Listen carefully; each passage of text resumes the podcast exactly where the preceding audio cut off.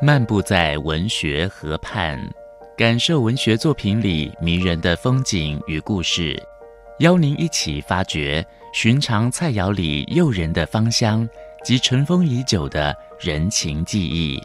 请听焦桐谈饮食文学。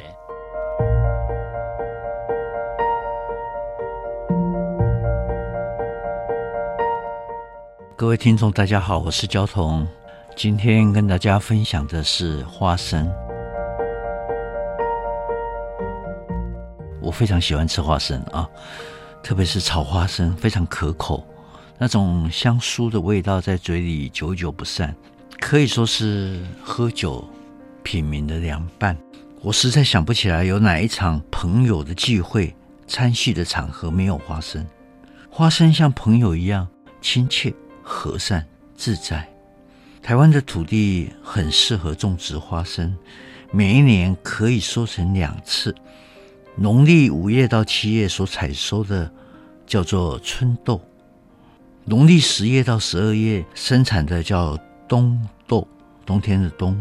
气候比较合适，所以农民大量种植，产量比春豆多好几倍。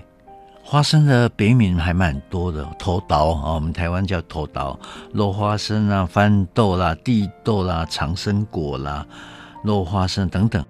呃，有一些国家称为中国坚果啊，它的生长习性很有趣，开花授粉之后呢，它的脂肪柄向下伸长，进入土里面去，然后结实。大概因为这样，所以我们叫土豆土豆。土里土气的，它的模样就是这样，但是它却是舶来品。原来是生产在南美，大约是在唐代的时候传到中国来。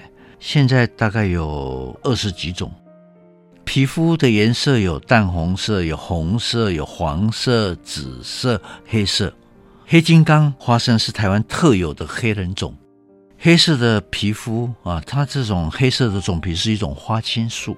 它可以溶解在水里面，而且油脂含量比较低，营养价值比一般的花生高。花生最吸引我的可能是里面的赖氨酸，赖氨酸可以延缓人的人体的衰老，它的儿茶素呢也具有抗老化的作用，因此它才被称为长生果。不过中医书上面说阴虚内热。内火素旺者忌食炒花生，也不要跟香瓜同食。花生的料理变化很多，可以说是无穷的。你可以卤，可以拌，可以腌，可以煮，可以炒，可以烤，可以炸。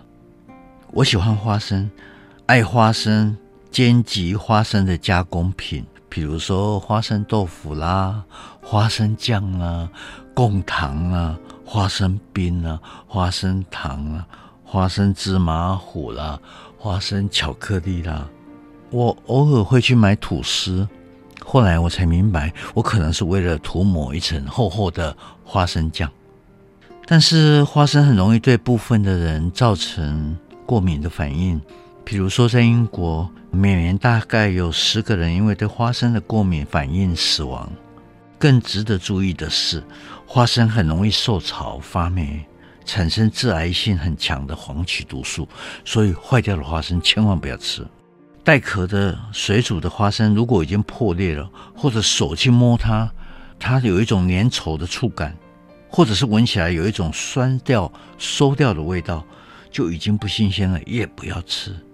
那熟食的花生如果已经发霉了，或冒芽了，或出现油垢味，也不要吃，它很像友谊已经变得直了，不要勉强自己去接近它。